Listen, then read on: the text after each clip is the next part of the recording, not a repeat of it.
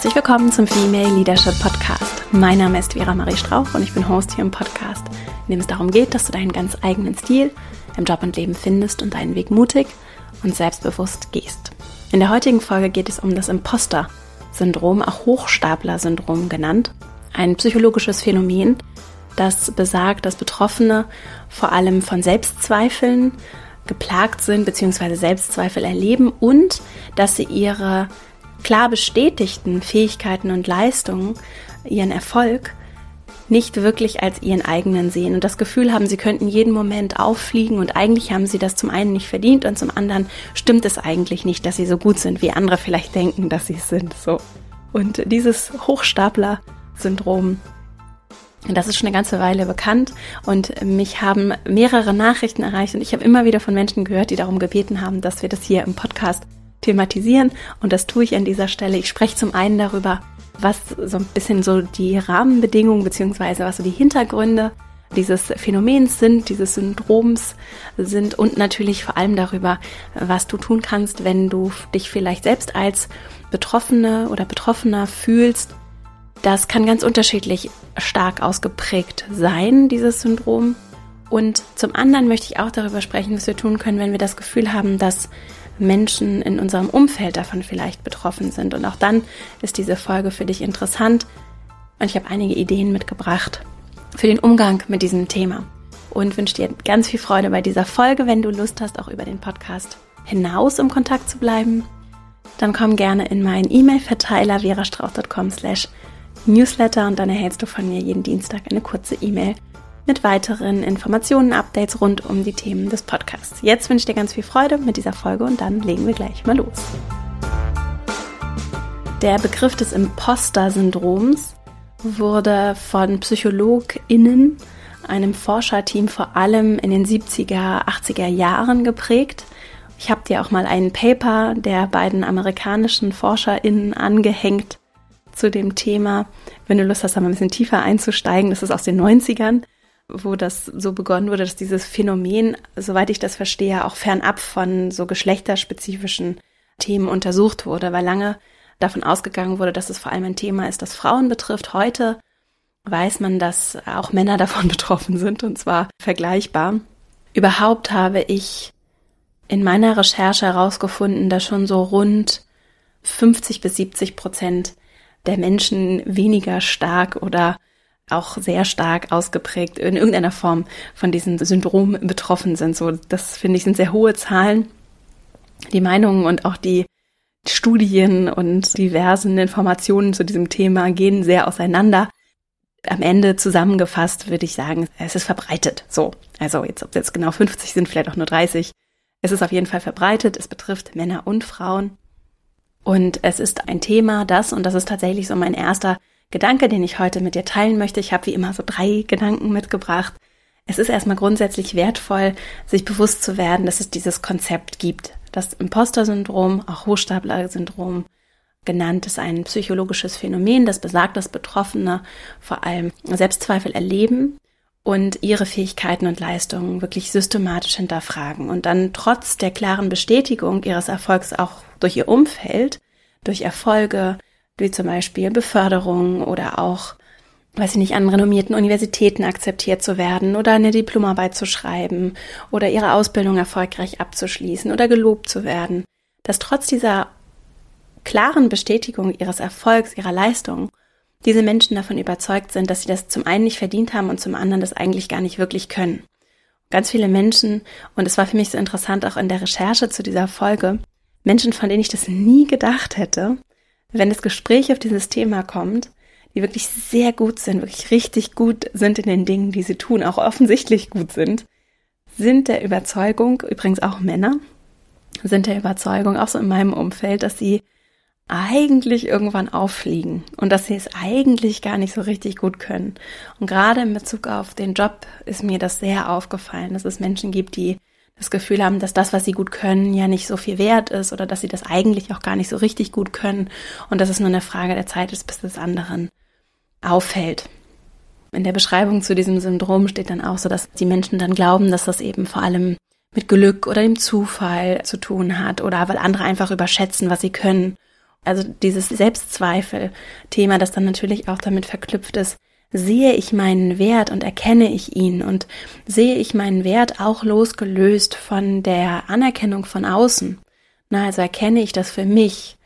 Das ist vor allem ein Aspekt, der für dieses Syndrom steht. So. Und das kann dann unterschiedlich doll ausgeprägt sein. Daher rührt, glaube ich, auch diese große Zahl, ne, also diese 50 bis 70 Prozent. Ich habe da unterschiedliche Zahlen gelesen. Die rührt, glaube ich, auch daher, dass es eben ganz unterschiedlich ausgeprägt sein kann. Und es können Menschen geben, die haben das nur so ein bisschen und andere, die eben so eine ganz starke Angst vielleicht auch schon erleben. Und abhängig davon ist natürlich dann auch, was kann vielleicht auch helfen und was sind da Möglichkeiten, um mit diesem Syndrom umzugehen, wenn du für dich selbst das Gefühl hast oder wenn du vielleicht auch Menschen in deinem Umfeld kennst, die davon betroffen sind. Und damit sind wir auch schon bei meinem zweiten Gedanken zu diesem Thema.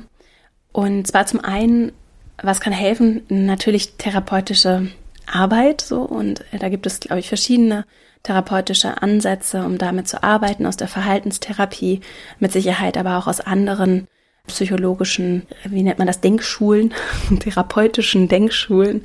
Also da gibt es eine ganze Menge grundsätzliches therapeutische Arbeit, ja etwas, was immer weniger stigmatisiert ist. Das hängt sicherlich auch sehr davon ab, in welchen gesellschaftlichen Blasen bewege ich mich, was ist so mein Selbstverständnis.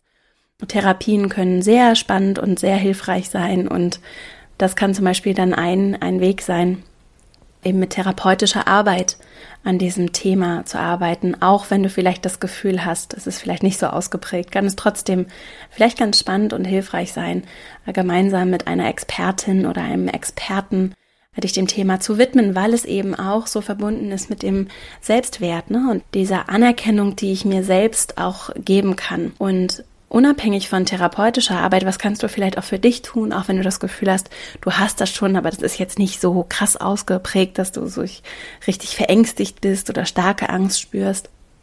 In dem Fall möchte ich gerne empfehlen, dich mit dem Thema Selbstwert auseinanderzusetzen, was ich in meiner Arbeit, was immer wieder Raum findet, auch in meinen Kursen weil da so viel anfängt und weil das auch hier so eine wichtige Rolle spielt. Na, erkenne ich, wie wertvoll ich bin. Das ist ja am Ende ist ein Bestandteil davon. Erkenne ich, wie wertvoll ich bin und äh, wie wichtig ist auch die Anerkennung anderer und die Meinung anderer. Denn wenn ich davon ausgehe, dass andere das einfach nur noch nicht gemerkt haben, dass ich Dinge nicht kann, dann lege ich schon viel Wert darauf, was die anderen in mir sehen.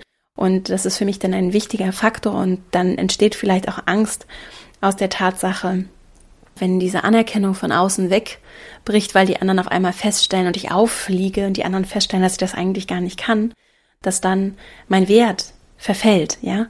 Und deswegen ist es so ein wichtiger Aspekt und sowas wie so ein Dreh- und Angelpunkt in meinen Augen auf jeden Fall das Thema Selbstwert für mich persönlich zu thematisieren und das auch unabhängig von dem Syndrom für mich im Blick zu behalten, auch unabhängig davon zu gucken, wie kann ich meinen eigenen Selbstwert stärken. Und das ist etwas, was ich nicht einmal mache und dann ist das abgeschlossen, so sicherlich. Und auch das steht zum Beispiel in dem Paper, das ich verlinke und ich verlinke auch noch ein paar andere Quellen, die mir so bei der Recherche begegnet sind, die ich für teilenswert halte, um sie einfach mal anzugucken und dich so ein bisschen einzulesen, wenn es dich interessiert. Es gibt dazu auch ganz viel Ratgeberliteratur rauf und runter. Ich verlinke einfach mal so ein bisschen was, was ich auch online gefunden habe, was du dir auch kostenfrei ansehen und anhören kannst. Es dreht sich auf jeden Fall um das Thema Selbstwert und darum, dass ich mich von der Anerkennung von außen vielleicht auch ziemlich abhängig mache und eben, das ist nicht etwas, was in so einer Momentaufnahme stattfindet und ich, jetzt ist mein Selbstwert abgeschlossen, beziehungsweise jetzt ist er da und jetzt geht er auch nicht mehr weg, sondern es ist natürlich auch durch die Kindheit geprägt und es gibt auch verschiedene Theorien, wie dieses Imposter-Syndrom entstehen kann. Ne, die Eltern haben mich besonders in den Himmel gehoben und ich habe das selber nicht so richtig geglaubt vielleicht. Oder ich bin immer verglichen worden und habe das Gefühl, weil ich mit Geschwistern verglichen wurde, dass ich da nicht so wertvoll bin. Also ich habe da ganz unterschiedliche Theorien gelesen und die Meinungen gehen da schon etwas auseinander und das ist dann im Zweifelsfall auch was, was zum Beispiel in therapeutischer Arbeit erarbeitet werden kann, aber losgelöst auch gerade von den, vielleicht auch von diesen Kindheitserfahrungen und dem Aufarbeiten dessen. Wir können ganz praktisch im täglichen Umgang mit uns selbst sehr, sehr prägen, wie wir uns fühlen und wie wir unseren Wert uns selbst auch erkennen lassen. Und das fällt vielleicht leichter, wenn ich von einem Startpunkt komme, an dem ich mich schon für eher selbst wertvoll halte, ja, aber ich kann daran trotzdem arbeiten. Und dazu habe ich hier in der Folge 94, die heißt Selbstvertrauen mit praktischen Impulsen, wie du im Alltag deinen Selbstwert förderst, habe ich mal eine Folge gemacht. Also kannst du gerne reinhören, die verlinke ich auch.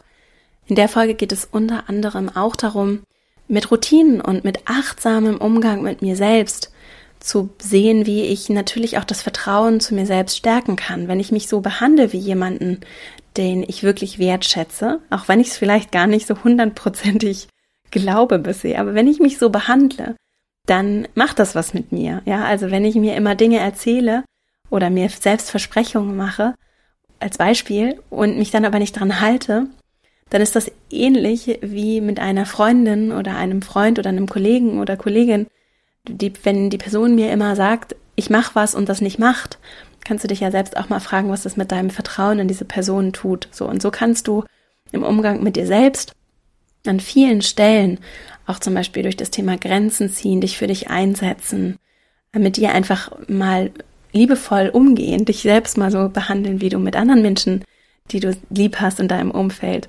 umgehst. Wenn du das auf dich anwendest und das mal ausprobierst, dann wird das im täglichen Handeln etwas damit machen, wie du dich selbst siehst und mit dir selbst so deine Beziehung auch pflegst, ja. Und das ist eben nichts, was eine Momentaufnahme ist und dann einfach erreicht ist und abgehakt ist, sondern das ist etwas, an dem du kontinuierlich arbeitest. Und deswegen finde ich es so kraftvoll, gerade das Thema auch aus der Perspektive von Routinen und Gewohnheiten und meinem täglichen Umgang mit mir selbst anzusehen und so mit mir selbst wertvoll umzugehen und achtsam zu beobachten, wo ich das vielleicht auch ganz systematisch nicht tue. Also das so als einen praktischen Ansatz, um dich mit dem Thema zu beschäftigen. Als einen weiteren Punkt, und das wäre so mein dritter Gedanke in, in dieser Folge für dich. Ich habe die Erfahrung gemacht, dass es so schön und wertvoll sein kann, mit anderen zu sprechen und mit anderen sich auch gegenseitig zu stärken und zu unterstützen. Und diese offenen Gespräche in vertrauensvollen Beziehungen die stärken zum einen Beziehungen, was ein ganz wunderbarer Nebeneffekt ist. Und die können auch sehr kraftvoll sein, wenn es darum geht, mich mit Themen wie zum Beispiel dem Gefühl, dass ich eigentlich nicht so wertvoll bin oder dass ich eigentlich auffliegen könnte, zu beschäftigen. Und vielleicht gibt es Menschen in deinem Umfeld, wenn du so das Gefühl hast, das bewegt dich irgendwie oder du hast jetzt die Folge gehört und denkst, oh ja, es stimmt, es geht mir auch so. Vielleicht gibt es Menschen, bei denen du auch nicht so viel verlieren kannst, weil du ihnen vertraust, ne, oder weil sie eben, wenn es jetzt darum geht, dass du das Gefühl hast, bei der Arbeit könntest du auffliegen, weil sie nichts mit deiner Arbeit zu tun haben. Also vielleicht einfach mal mit einer Freundin statt mit einer Kollegin darüber zu sprechen und das auch mal im Gespräch zu reflektieren. Das kann vielleicht auch ein schöner Weg sein, um dich mit diesem Thema zu beschäftigen. Und es ist dann nämlich interessant zu sehen, wie sich vielleicht auch die andere Person öffnet, was die vielleicht beschäftigt und bewegt, in welcher Ausprägung es ihr vielleicht ganz ähnlich geht. Vielleicht geht sie auch mit anderen Themen so. Und so kannst du durch das Zuhören, durch das Nachfragen, vielleicht auch durch das Spiegeln, durch das gespiegelt bekommen, was du erzählst, vielleicht nochmal andere Facetten an dir erkennen und auch schrittweise für dich in deinen Beziehungen auch entdecken, wenn du anfängst, sehr offen und ehrlich zu werden. Also wirklich auch so ein bisschen diese Maske fallen zu lassen. Das war was, was ich in den Papern zu diesem Syndrom gelesen habe. Das ist wirklich so to wear a mask, gerade in so berufserfolgsgetriebenen Umfeldern, dass diese Maske etwas ist, was dieses Syndrom befeuern oder befördern kann oder was auf jeden Fall im Zusammenhang mit ihr steht. Und wenn wir das Gefühl haben, immer Masken tragen zu müssen, uns verstecken zu müssen, nicht wir selbst sein zu dürfen. Und das eben nicht nur in unseren beruflichen Beziehungen, sondern vielleicht auch in unseren privaten, in unseren engsten, persönlichsten Beziehungen, dann ist es zum einen sehr anstrengend, kann sehr viel Kraft kosten. Und es befeuert eben dieses Phänomen und diesen Zustand, der geprägt ist von Zweifeln und der Angst vielleicht auch aufzufliegen. Und vielleicht kannst du das für dich mal ganz proaktiv so angehen. Das finde ich so kraftvoll. Also auch gerade im Umgang mit Angst, ne? anstatt da zu sitzen und mir die ganze Zeit Gedanken zu machen, Sorgen zu machen, was könnte alles passieren, kann ich mir überlegen, was kann ich denn tun, um mit dieser Angst umzugehen? Kann ich ein bisschen genauer hingucken? Kann ich mal hinterfragen, ist es eigentlich wirklich wahr? Und kann ich vor allem auch das Thema für mich irgendwie angehen und daran arbeiten. Ja, wenn ich Sorge habe, dass irgendwas schief laufen könnte, kann ich vielleicht proaktiv etwas unternehmen, damit es nicht schief geht, ja, oder weniger doll schief gehen, so.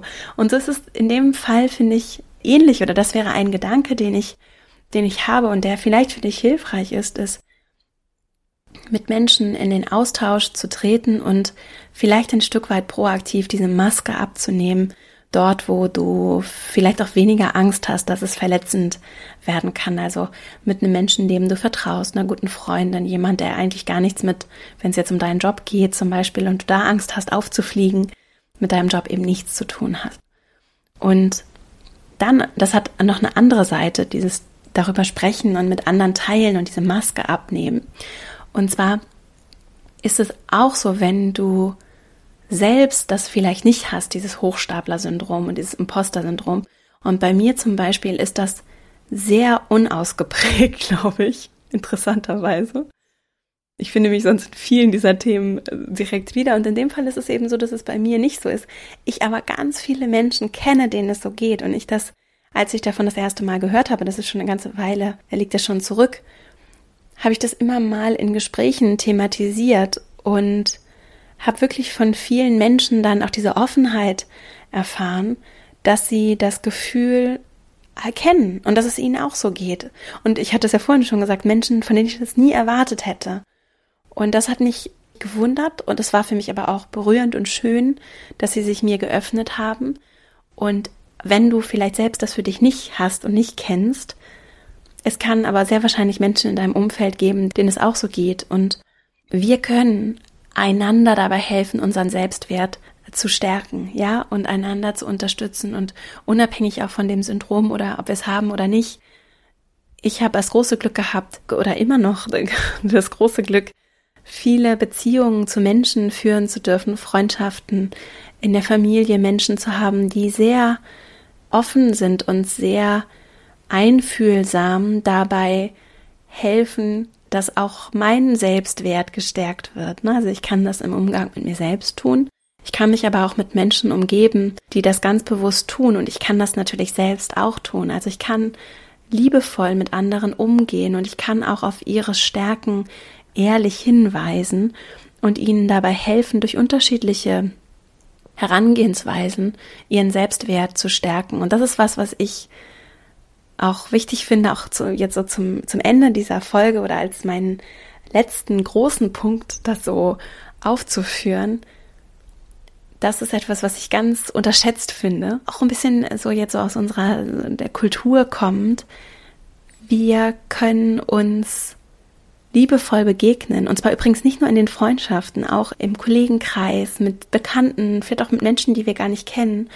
Wenn uns zum Beispiel was auffällt, was wir an der anderen Person schätzen, können wir das bestärken und das hervorheben und darüber sprechen und das auch regelmäßig tun. Wir können anderen wirklich aufmerksam zuhören, uns die Zeit für sie nehmen, ihnen dieses Zuhören schenken, das Nachfragen schenken, die Aufmerksamkeit schenken das Verständnis schenken, erstmal wirklich bis zum Ende zuzuhören. Wenn jemand dir vielleicht auch davon erzählt, dass er oder sie das Gefühl hat, eben so Hochstaplerin oder Hochstapler zu sein, dann können wir erstmal zuhören. Wir müssen das auch gar nicht unbedingt bewerten, sondern können das einfach nur annehmen und ihnen die Möglichkeit geben, zu teilen, was sie bewegt und beschäftigt. Dann können wir ihnen vielleicht auch helfen zu spiegeln und ihnen Perspektiven zu geben. Wir können sie darin bestärken, dass es gut ist, dass sie sich geöffnet haben, auch im Job zum Beispiel. Ne? Also wenn sich jemand dir anvertraut und sich darüber äußert, was ihn oder sie vielleicht beschäftigt, wo sie oder er vielleicht unsicher ist, dann können wir ihnen zuhören, wir können nachfragen, wir können es annehmen. Wir müssen es nicht bewerten, wir können einfach Verständnis zeigen, uns in sie hineinversetzen. Das ist ein ganz großes Geschenk und das ist etwas, was ganz praktisch dabei hilft, dass wir uns von diesen Masken lösen können und von diesen Masken zu lösen nach außen, aber auch nach innen und so einander im Gespräch helfen, uns selbst besser kennenzulernen, weil wir häufig, also ich weiß, es ist eigene Erfahrung, in mancherlei Hinsicht wusste ich für lange Zeit überhaupt nicht, wer ich bin. Ja, also es geht vielleicht vielen so. Bei einigen Dingen war ich sehr klar und bei anderen Sachen war ich auch so angepasst zum Teil und so vielleicht auch geblendet davon, was erwartet wird, wie ich zu sein habe.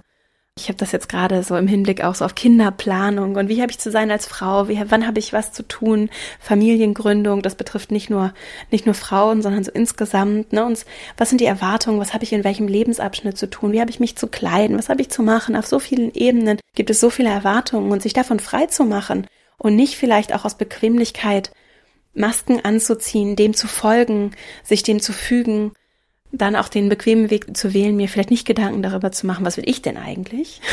Uns davon zu lösen, das entsteht auch und vor allem in den Gesprächen, in den Beziehungen, in dem Austausch mit anderen Menschen. Und das ist der eine Aspekt davon und wir können auch anderen natürlich einfach ehrliche Anerkennung schenken, sie darin bestärken, wer sie sind, was wir in ihnen sehen, was wir an ihnen schätzen, wofür wir ihnen dankbar sind und wirklich voller ehrlicher Anerkennung das auch ruhig wiederholt tun. Das tut total gut. Also ich glaube, die wenigsten sind genervt davon, wenn man ihnen regelmäßig sagt und es ehrlich meint. Das ist wichtig, ne? Nicht einfach nur dahin gesagt Dinge sagen, sondern ehrlich gemeinte Komplimente oder ehrlich gemeinte Wertschätzung, die sich übrigens auch nicht nur auf das Äußere bezieht, sondern im Idealfall auf innere Themen.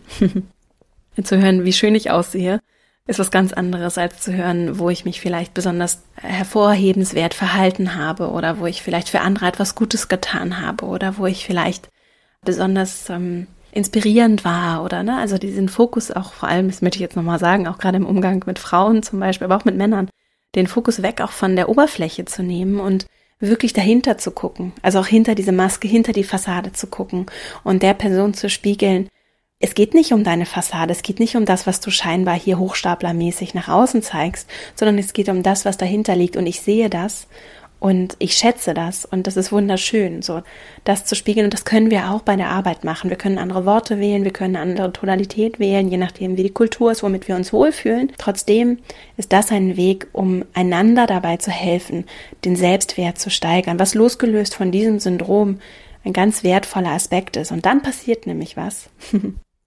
Wenn Menschen ihren Selbstwert erkennen und nicht nur so tun, sondern das ist ja der Unterschied, auch so Arroganz, ne? Und wirklich Menschen, die wirklich selbstbewusst voller innerer Klarheit auftreten, da gibt es einen großen Unterschied, die nicht nur so tun, Menschen, die nicht nur so tun, die können wirklich großzügig geben, andere fördern, andere entwickeln, Leadership leben, weil es nicht um sie und ihr Ego geht und Dinge, die ihnen scheinbar fehlen, die sie kompensieren müssen, sondern weil sie wissen, dass sie selbst genug sind, weil sie sich nicht bedroht fühlen von anderen, weil sie nicht Angst davor haben, was andere ihnen tun können oder wegnehmen könnten, weil sie nicht anderen was nehmen müssen und selber mehr zu haben, sondern weil sie wirklich mit offenem Herzverstand an sich selbst glauben und aber auch an andere und das Potenzial in anderen erkennen und den Mut haben, es zu fördern. So definiert Brené Brown Leadership. Und das ist so sehr mit Selbstwert verknüpft. Und deswegen ist es ganz wertvoll, finde ich, dass wir zum einen uns selbst in unserem Selbstwert stärken, allerdings auch erkennen, dass wir das einander schenken können. Und deswegen möchte ich nochmal abschließen, bevor ich gleich nochmal meine drei Gedanken für dich zusammenfasse darauf hinweisen, das Leben ist wirklich kein Wettbewerb. Ne? Und äh, aus diesem Erfolgsstreben, dem Masken aufsetzen, um erfolgreich zu sein, aus dieser Kultur in unserer industrialisierten, globalisierten Welt, es ist eine Kultur, die durchaus sehr verbreitet ist.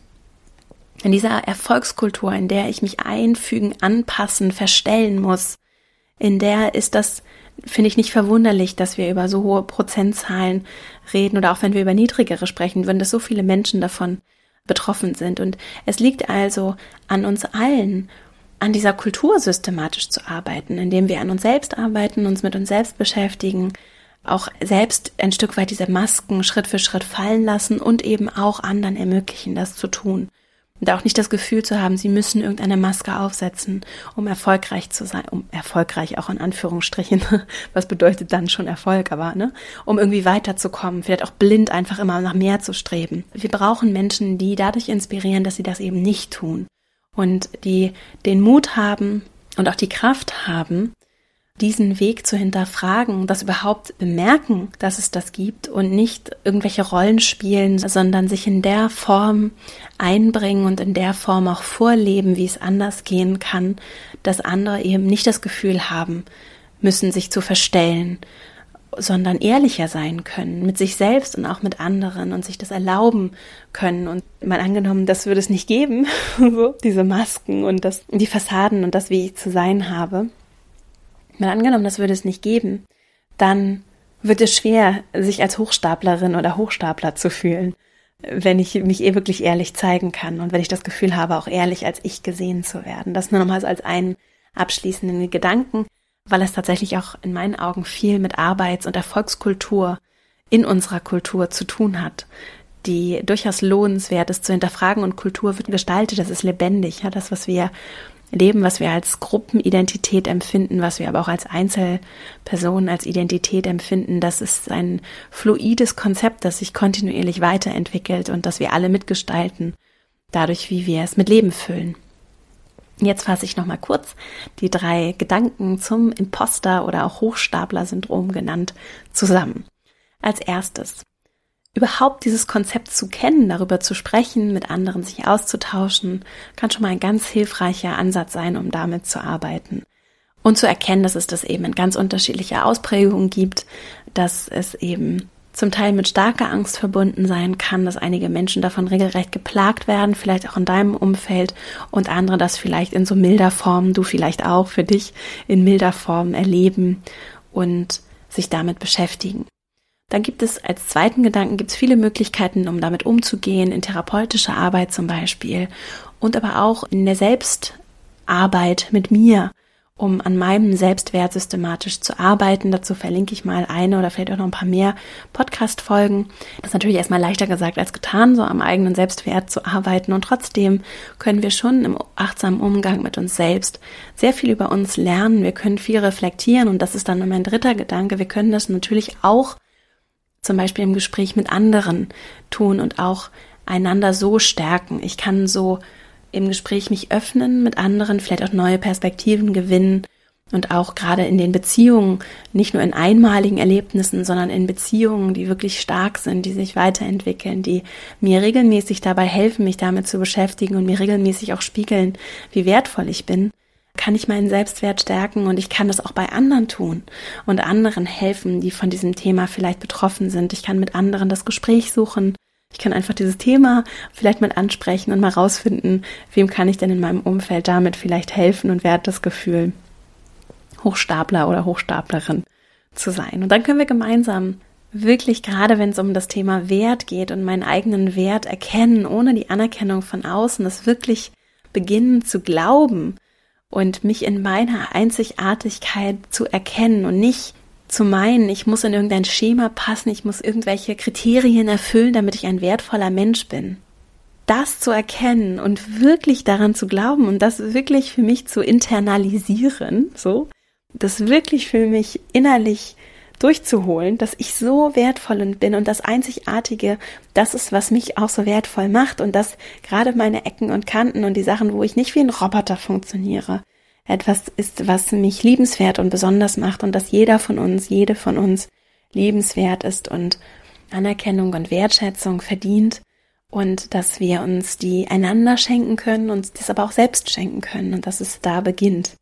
Dazu verlinke ich auch nochmal die Arbeit von Erich Fromm, hier auch schon häufiger empfohlen, die Kunst des Liebens, auch schon häufiger gesprochen. Dann habe ich auch nochmal ein Buch, Der wunderbare Weg, das ist ein schönes Buch, das habe ich ja auch schon häufiger empfohlen. Ne? Einige Sachen wiederholen sich ja. Und ich habe auch nochmal ein paar Links und Literatur zu dem Thema für dich, wenn du Lust hast, da nochmal tiefer dich einzulesen oder einzuhören. Das alles findest du auch auf meiner Website verastrauch.com beziehungsweise auf verastrauch.com slash newsletter kannst du dich anmelden für meinen E-Mail-Verteiler. Ich freue mich, wenn wir im Kontakt bleiben. Wenn dir der Podcast gefällt, freue ich mich riesig über eine 5-Sterne-Bewertung bei iTunes. Vielen Dank für die große Unterstützung. Ich freue mich auch darüber, wenn wir uns vernetzen, vielleicht bei Instagram oder LinkedIn. Da kannst du meinem Profil folgen. Und wenn du Lust hast, mit mir vielleicht sogar zusammenzuarbeiten, dann kannst du das in der Female Leadership Academy tun. Du kannst dich noch bis Anfang September anmelden für meinen nächsten und letzten, in diesem Jahr letzten Online-Kurs, der live immer stattfindet, vollständig digital, aber live von mir begleitet. Fünf Wochen lang arbeiten wir dann im Herbst zusammen in der Female Leadership Academy und ich freue mich über alle, die jetzt schon mit dabei sind und sich angemeldet haben und auch über alle, die noch Lust haben, mit dazu zu kommen. Ist ein ganz besonderer Kurs und ich freue mich jetzt schon drauf. Und dann wünsche ich dir jetzt eine richtig schöne Woche. Ich freue mich schon, wenn wir uns die nächste Woche wieder hören. Bis dahin, alles Liebe, deine Vera.